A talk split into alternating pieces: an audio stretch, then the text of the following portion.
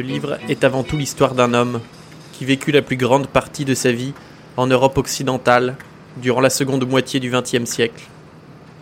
Généralement seul, il fut cependant de loin en loin en relation avec d'autres hommes.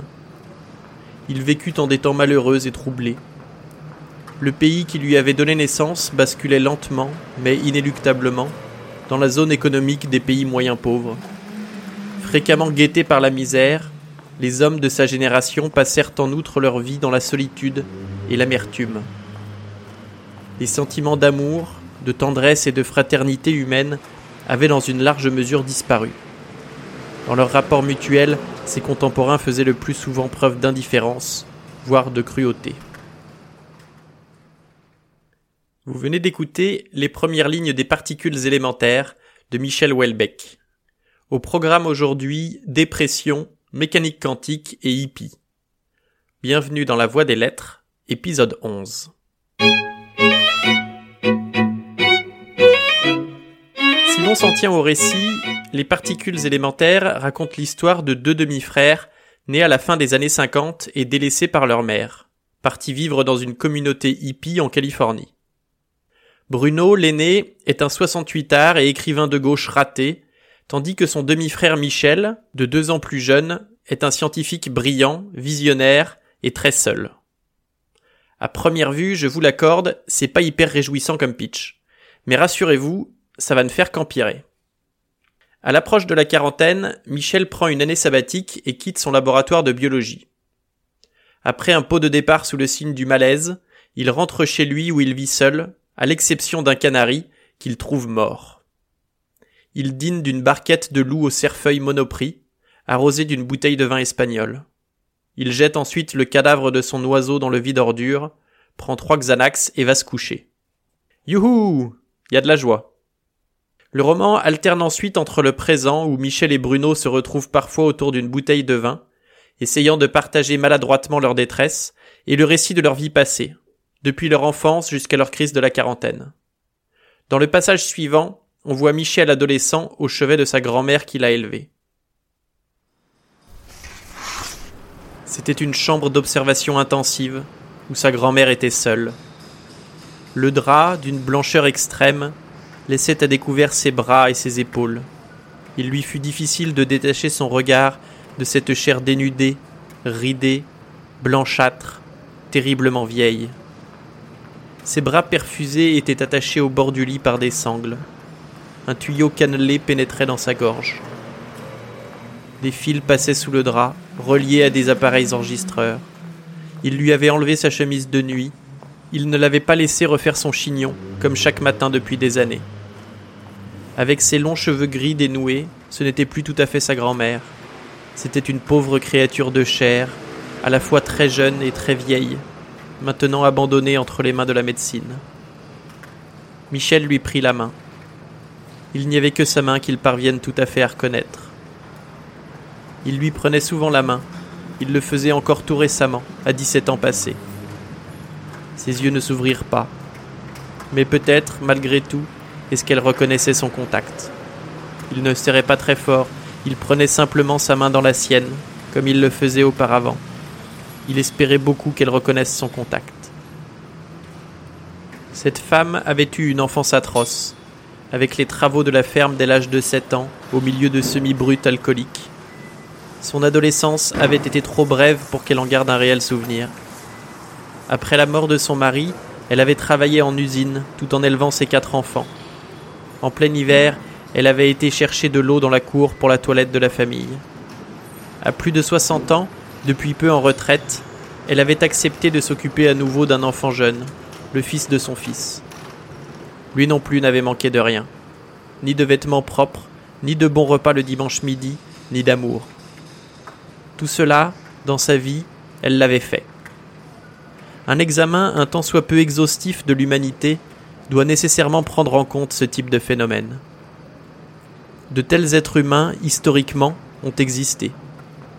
Des êtres humains qui travaillaient toute leur vie et qui travaillaient dur, uniquement par dévouement et par amour qui donnaient littéralement leur vie aux autres dans un esprit de dévouement et d'amour, qui n'avaient cependant nullement l'impression de se sacrifier, qui n'envisageaient en réalité d'autre manière de vivre que de donner leur vie aux autres dans un esprit de dévouement et d'amour. En pratique, ces êtres humains étaient généralement des femmes. Dans le roman, Michel Dzerzhinsky naît en 1958. Sa mère, Janine Tchekaldi, se désintéresse de lui et il est élevé par sa grand-mère paternelle. Dans la vraie vie, Michel Welbeck naît en 1958.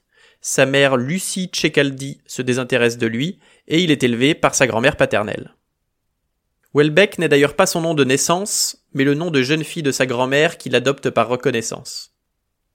Michel Welbeck fait les classes préparatoires aux grandes écoles, à Paris, puis devient ingénieur agronome. Il s'inscrit ensuite dans une école de cinéma qu'il arrête avant d'obtenir son diplôme. Il débute sa carrière littéraire comme poète à l'âge de 36 ans. En 1991, il publie un recueil de poèmes intitulé La poursuite du bonheur, ainsi qu'une biographie sur Lovecraft, auteur que je vous ai présenté dans l'épisode 5 sur les montagnes hallucinées. Il obtient un premier succès avec Extension du domaine de la lutte, roman publié en 1994. Les particules élémentaires est publié et reçoit le prix Novembre en 1998, succédant ainsi à la Compagnie des Spectres de Lydie Salver, lauréat de l'année précédente. Il écrit ensuite un livre à peu près tous les cinq ans, et chaque sortie est accompagnée d'un grand tapage médiatique, voire d'une grosse polémique. Il a aussi un grand succès à l'étranger, qui culminera avec La carte et le territoire, prix Goncourt 2010, traduit dans pas moins de 40 langues. Parfois jugé décadent ou nihiliste, il dit lui-même tirer son style d'une profonde souffrance.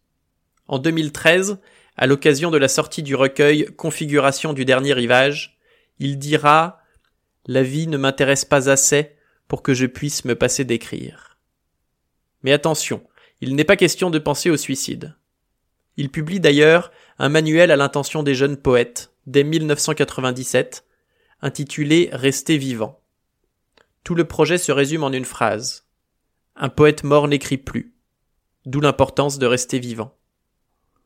L'essai sera d'ailleurs adapté au cinéma en 2016 sous l'impulsion d'Iggy Pop, qui partage l'affiche avec Welbeck lui-même.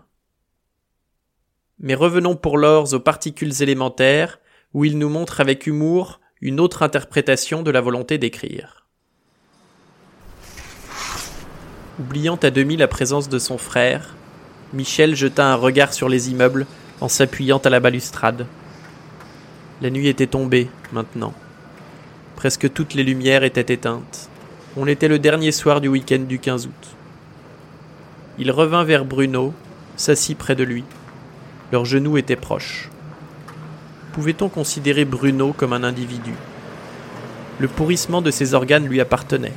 C'est à titre individuel qu'il connaîtrait le déclin physique et la mort. D'un autre côté, sa vision hédoniste de la vie, les champs de force qui structuraient sa conscience et ses désirs appartenaient à l'ensemble de sa génération.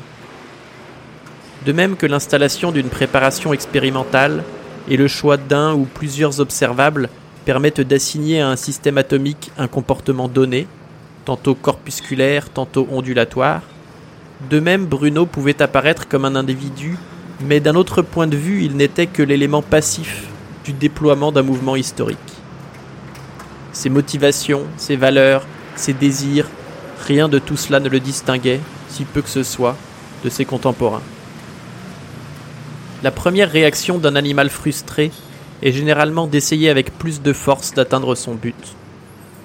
Par exemple, une poule affamée, Gallus domesticus, empêchée d'obtenir sa nourriture par une clôture en fil de fer, tentera avec des efforts de plus en plus frénétiques de passer au travers de cette clôture. Peu à peu, cependant, ce comportement sera remplacé par un autre, apparemment sans objet. Ainsi les pigeons, Columba livia, bectent fréquemment le sol lorsqu'ils ne peuvent obtenir la nourriture convoitée, alors même que le sol ne comporte aucun objet comestible. Non seulement ils se livrent à ce bectage indiscriminé, mais ils en viennent fréquemment à lisser leurs ailes. Un tel comportement hors de propos, fréquent dans les situations qui impliquent une frustration ou un conflit, est appelé activité de substitution.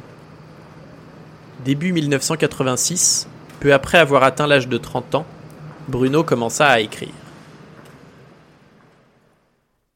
Du pur Welbeck. On passe sans arrêt d'un type de discours à l'autre. Dans l'extrait qu'on vient d'entendre, on saute d'un gros plan sur Michel en train de déprimer au début de la mécanique quantique, le tout sur fond de déterminisme social, puis on a droit à un petit exposé éthologique avant de revenir à l'un des personnages du roman, Bruno, dont la vocation d'écrivain est donc ramenée à une activité de substitution. Plutôt qu'un livre, on a l'impression de tenir entre les mains un solide à douze faces, ou une de ces sculptures dont le sujet change en fonction de l'angle sous lequel on les regarde. Si vous ne voyez pas de quoi je parle, tapez Mathieu Robert Ortiz dans YouTube, ça vaut le détour. Il y aurait donc autant de facettes aux particules élémentaires que de lecteurs, voire que de lectures. En vrac, on peut y voir un essai philosophique, un livre sur la misère sexuelle, sur la science fondamentale, le récit d'une espèce en voie de disparition, une lutte vaine pour le bonheur, un one-man show absurde, une histoire naturelle et sociale du XXe siècle, un livre de science-fiction, un recueil de poésie, ou encore une invitation à aimer. Il y a en tout cas un style propre à Welbeck, qu'on retrouve d'un livre à l'autre et qui est reconnaissable en à peine quelques lignes. Mais par où commencer si on veut s'y attaquer? Lui-même recommande de lire ses livres dans l'ordre où il les a écrits, donc de commencer par Extension du domaine de la lutte, publié en 1994. Si vous voulez un condensé du style Welbeck, vous pouvez lire Lanzarote, une nouvelle d'une cinquantaine de pages, publiée en 2000. Mais s'il ne fallait en lire qu'un, je choisirais sans hésiter la possibilité d'une île, qui est d'ailleurs selon lui son roman le plus abouti. Et pour un aperçu de sa poésie, très contemporaine, je conseillerais Hypermarché Novembre, premier poème du recueil La poursuite du bonheur. Et en parlant de poésie, retrouvons Bruno en vacances dans une communauté hippie et qui vient de s'inscrire à un atelier d'écriture. Vous allez voir, Rimbaud n'a qu'à bien se tenir.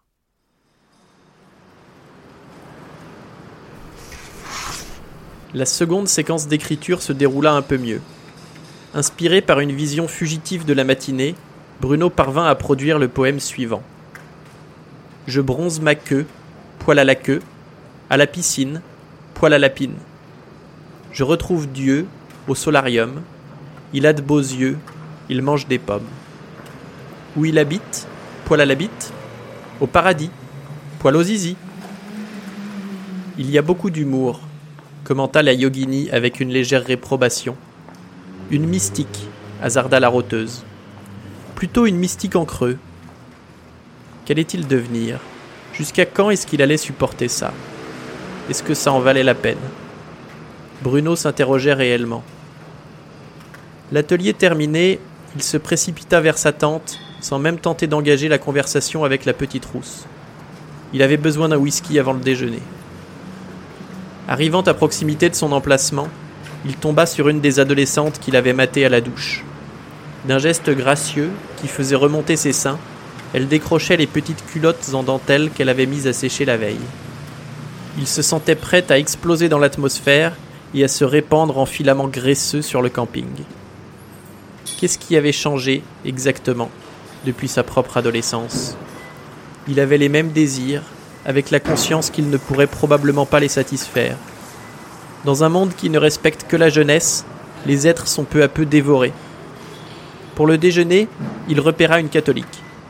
Ce n'était pas difficile, elle portait une grande croix en fer autour du cou. En outre, elle avait ses paupières gonflées par en dessous, donnant de la profondeur au regard qui signale souvent la catholique, voire la mystique.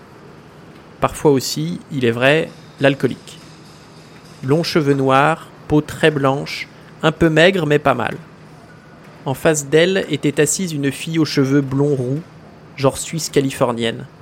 Au moins 1m80, corps parfait, impression de santé effroyable.